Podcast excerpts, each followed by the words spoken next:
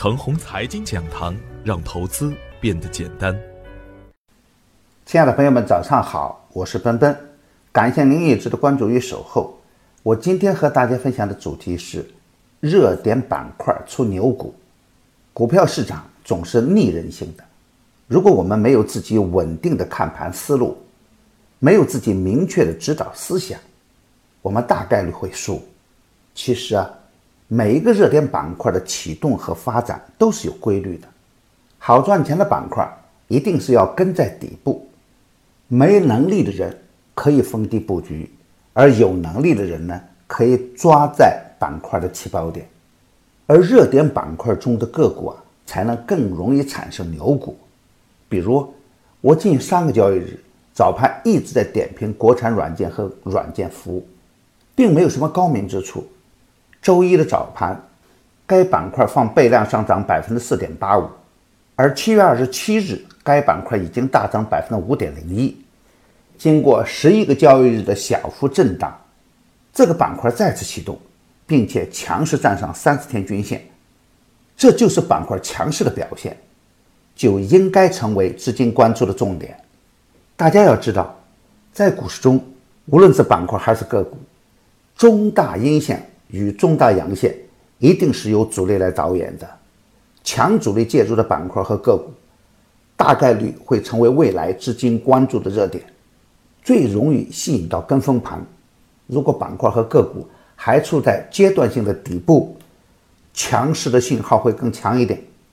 强势启动后的二次启动，大概率就是最好的建仓点。大家可以回到我所讲的国产软件中去看。二三四五、太极集团、中国软件、东软集团都有不错的表现。如果我们能在发现热点板块的第一时间去积极跟踪，再加上我们对个股精心的分析和判断，赚钱的概率就会更大一点。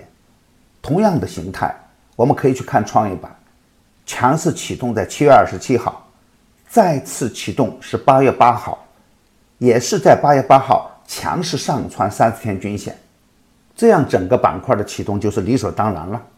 任何的恐惧和怀疑，都只能怪自己没有远见。对于创业板中的许多底部优质个股，早已经先于板块启动。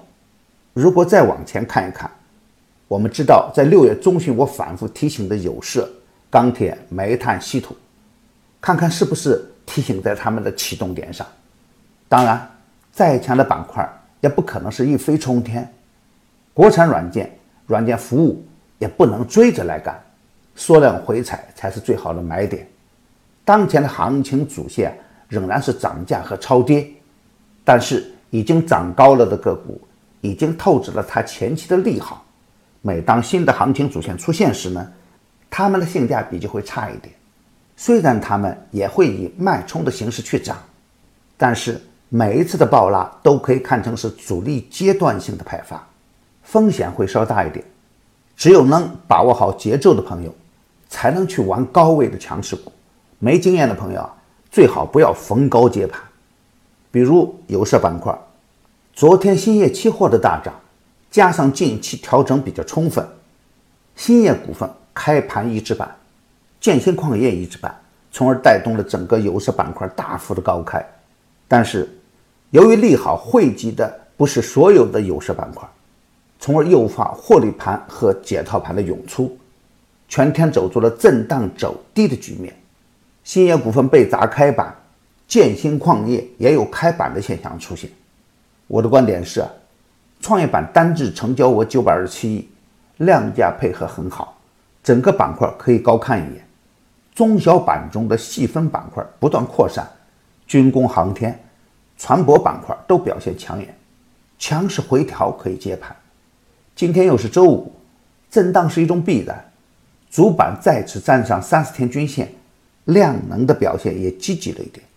只要地缘政治危机不再进一步激化，震荡上行是大概率事件。